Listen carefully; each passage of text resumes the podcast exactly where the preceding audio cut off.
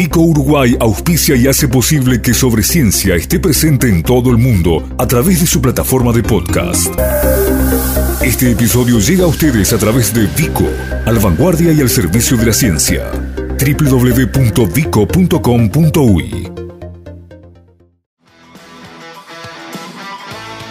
El año pasado, uno de nuestros entrevistados de esta jornada estuvo aquí en Sobre Ciencia y en ese momento recuerdo perfectamente terminar la nota con el deseo y la promesa de ir físicamente a Arroyo de Vizcaíno para poder mostrar con las cámaras de Sobre Ciencia de TV Ciudad qué es una excavación paleontológica y cómo se trabaja. Bueno, en diciembre lo pudimos hacer y hoy tenemos el gusto de recibir nuevamente en estudios a Richard Fariña, acompañado en este caso por Sebastián Tambuso, ambos paleontólogos, eh, recientemente doctorado, Sebastián, pero fresquito. Fresco, sí. El no. No, no, en tu caso ya, ya tiene, está un poco amarillo el diploma.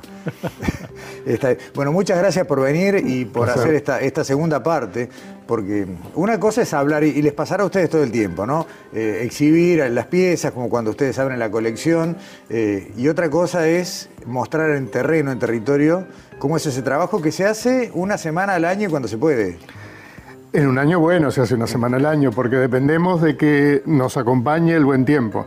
desde el final de la primavera, si llega a ser lluvioso, el nivel de las aguas crece tanto que no hay dique que las contenga y ya una vez nos pasó, en un exceso de optimismo, empezamos a poner bolsas arriba de bolsas y bueno, cuando bajamos el agua de la laguna que tenemos que secar para acceder al nivel que contiene los fósiles, se nos vino abajo. Y menos mal que fue en esa oportunidad porque podría haber sido un problema.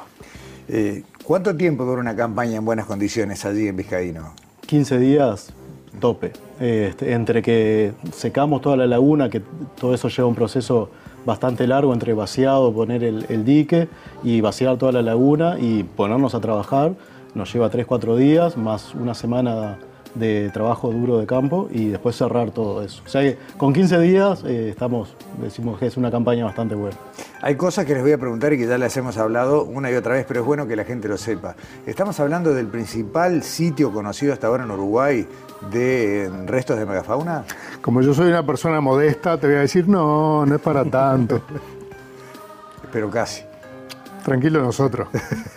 Está bien. Eh, ¿Qué grado de avance hay hoy? Digamos, ¿Qué porcentaje de lo que ustedes creen que puede haber allí eh, ya se ha investigado? Eh, para ser optimistas, no sé, podemos decir un 20% de lo que hay. Eh, no, excavamos ni la mitad de lo que es el sitio. O sea, si bien llevamos muchos años excavando, sabemos que de, lo que sacamos hay por lo menos el doble de lo, de lo que hay como para extraer.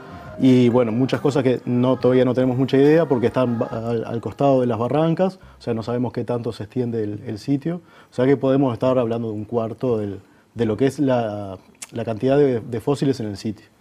Nos vas a entrevistar muchas veces. No lo dudo, vamos a seguir y, quién sabe qué más saldrá. Eh, quiero mostrar, quiero compartir con ustedes y con la gente las imágenes y la conversación que tuvimos contigo, Sebastián, eh, durante nuestra visita en diciembre al lecho del arroyo del Vizcaíno. Y bueno, y si bien no fue un día típico de trabajo porque ustedes estaban haciendo mantenimiento, creo que alcanza bastante para, para saber de qué se trata. Lo vemos.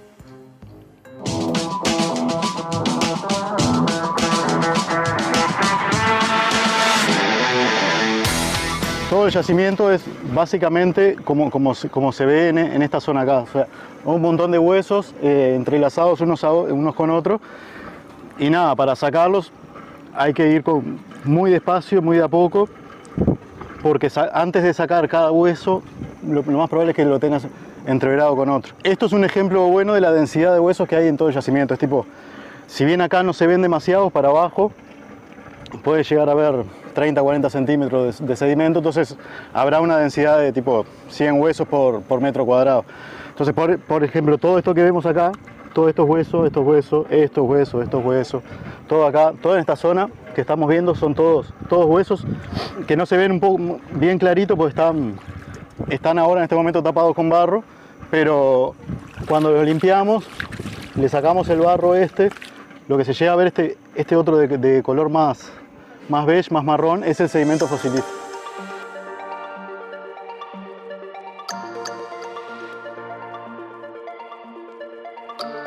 En particular en esta zona lo que hay mucho son eh, vértebras y costillas. Por ejemplo, estas, estas tres, esto es un cuerpo vertebral y esto también es la espina de la costilla con, la lámina de la, de la vértebra. O sea, todos estos tres son, son vértebras. Después tenemos acá un par de costillas. Acá hay fragmentos, fragmentos o partes de costilla que incluso en, en aquella zona de allá se puede ver bien a lo largo la, la costilla. Hay más costillas por acá. O sea, uno pensaría que en esta parte está toda la columna vertebral, pero esto que aparece acá es una ulna, es uno de, los huesos del, brazo. Aparece una ulna acá abajo y esto que se ve acá es un fragmento de, cráneo, de maxilar, de, perezoso también. Esto es el, cariniforme. El, el lo que tiene de característico es que tiene unos cariniformes bastante grandes eh, para ser un perezoso. Y se ve toda esta zona que es toda la, parte del maxilar. O sea, probablemente acá puede ser que esté el cráneo, puede ser que esté parte del cráneo. Eh, pero bueno, tenemos vértebras, costillas, cráneo. La mandíbula de, uno de los del estodon estaba en esta zona de, acá, había una mandíbula bastante enterita, si bien estaba un poco rota, porque bueno, muchas veces nosotros no lo veíamos y pasábamos por acá, este, pero la reconstruimos y está allá en el local, está, está bastante entera. Y en aquella zona allá abajo, allá hay, siguen estando abajo del árbol, sigue habiendo huesos. Eh, aquello es un número y del otro lado hay un fémur y más costillas y más vértebras.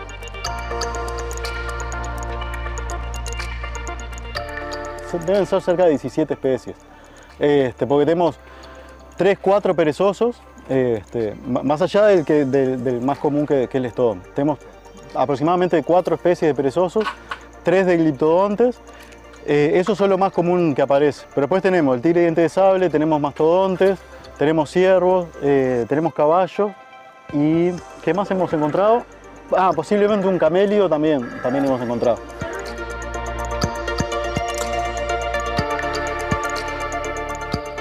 Que estamos viendo es que como el sedimento está bastante más alto y todo esto está expuesto, o sea, probablemente el sedimento de acá arriba hubiera estado a esta altura, o sea, hubiera mucho, muchísimo más fósil.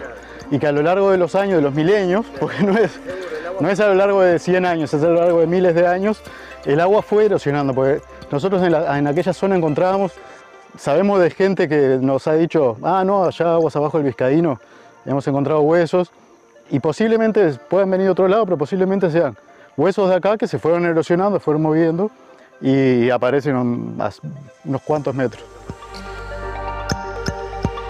Lo que sacaron, esos 2.000 huesos son de estos 5 por 5 metros cuadrados. O sea, 25 metros cuadrados llevaremos excavados y sacamos 2.000 huesos. Y hay quizás 50 metros cuadrados más para excavar. Y, acá, sí, allá habían estado eh, excavando los, los, grises del 97, o sea, se han sacado bastantes huesos y quedan, yo no sé si 10.000 huesos, pero deben andar cerca de ahí.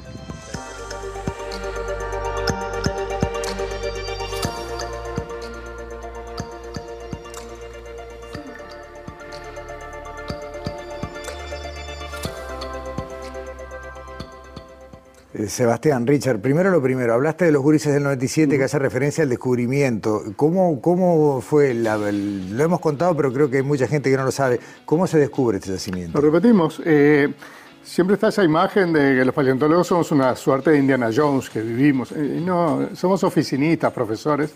Vamos al campo mm, pocos días, un par de semanas al año. Los hallazgos los protagonizan mayormente personas que viven allí, porque están todo el tiempo. Entonces este no, no fue excepción. Al secar esa laguna, mm, en la que se transforma el arroyo en, verano, ¿no? el estiaje normal, eh, la secaron para regar unas remolachas, ¿no? los, productores de allí, la, la familia Valeto, aparecieron en el fondo los, los huesos. Y era enero, en tiempos anteriores a los celulares y al WhatsApp, entonces habrá sonado algún teléfono fijo en la oficina que estaba en Tristan Narvaja y no estábamos, era enero, estaríamos de licencia. O justo a esa hora, no sé. El caso es que eh, al no poder comunicarse con paleontólogos profesionales, la comunidad se organizó y mm, de una manera muy emocionante incluso, con chiquilines del liceo, que son hombres y mujeres de casi 40 años, eh, orientados por algunos de sus profesores. Y, bueno, y ahí hicieron la, primera extracción de unos cuantos cientos hasta que volvieron las lluvias en aquel verano que había sido particularmente seco y el arroyo recuperó su nivel y la, excavación esa primera se, se debió interrumpir. Y bueno, tiempo después yo me incorporé, eh, 97, ¿no? Ya hace un cuarto de siglo de aquel momento. Esto era muy negro. Esto era pero un color así bien oscuro.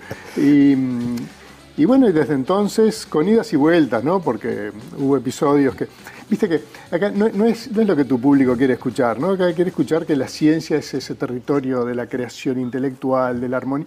Mentira, los, paleontólogos y los científicos en general somos personas con las glorias y mezquindades de cualquier otro. Entonces, hubo colegas celosos que no trabajaban y dejaban trabajar, hubo trámites, hubo, y hubo apoyos, ¿no? Hubo apoyos de, la Comisión de Patrimonio, de, doña Elena Pareja, que era la...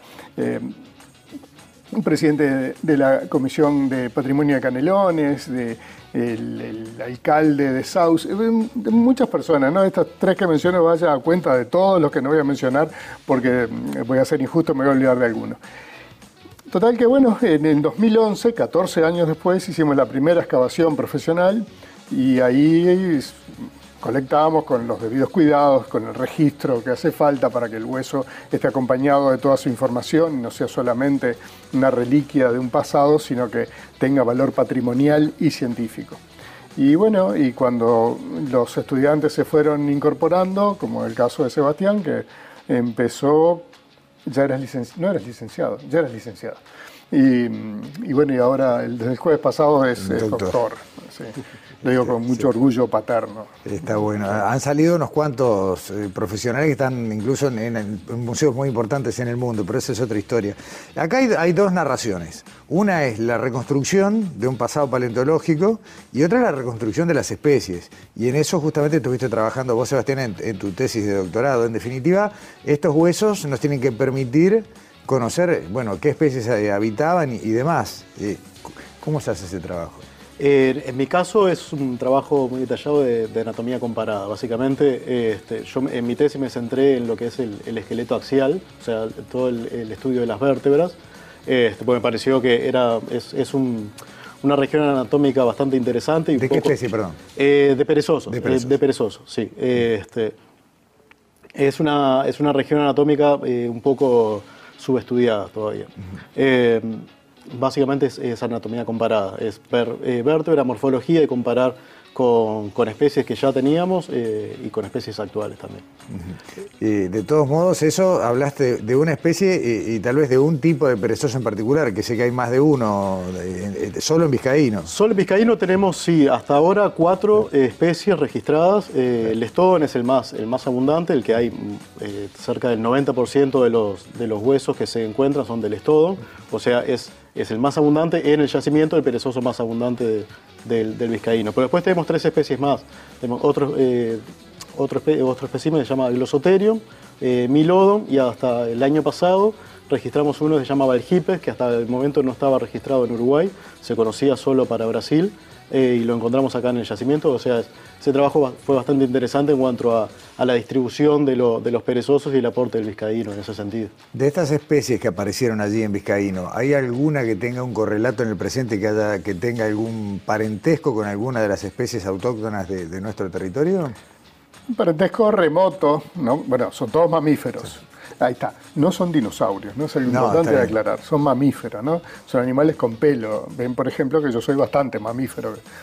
Eh, y mm, ¿qué, hay? Los gliptodontes son primos de gran tamaño, ya extintos, de los armadillos, de los tatúes, de las mulitas, etc.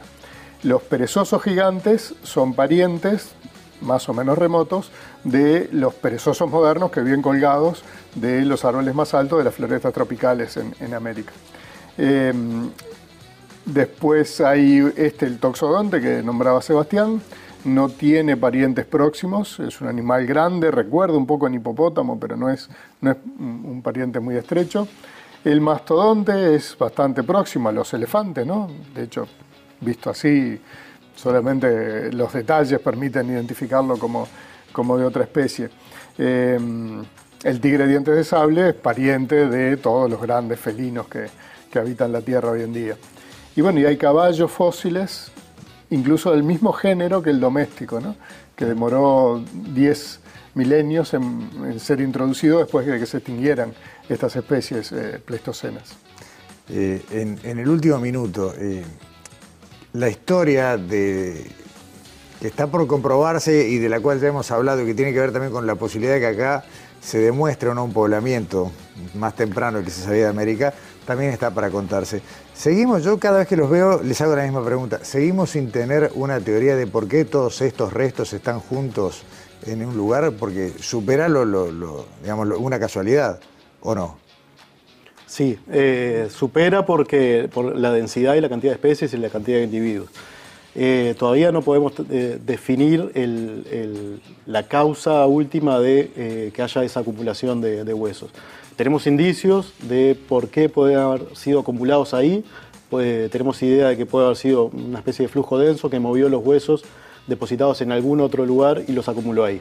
De todas maneras, nos queda saber por qué había tantas especies y tantos, tantos individuos, por ejemplo, del estodón, que tenemos ya más de 10 individuos adultos.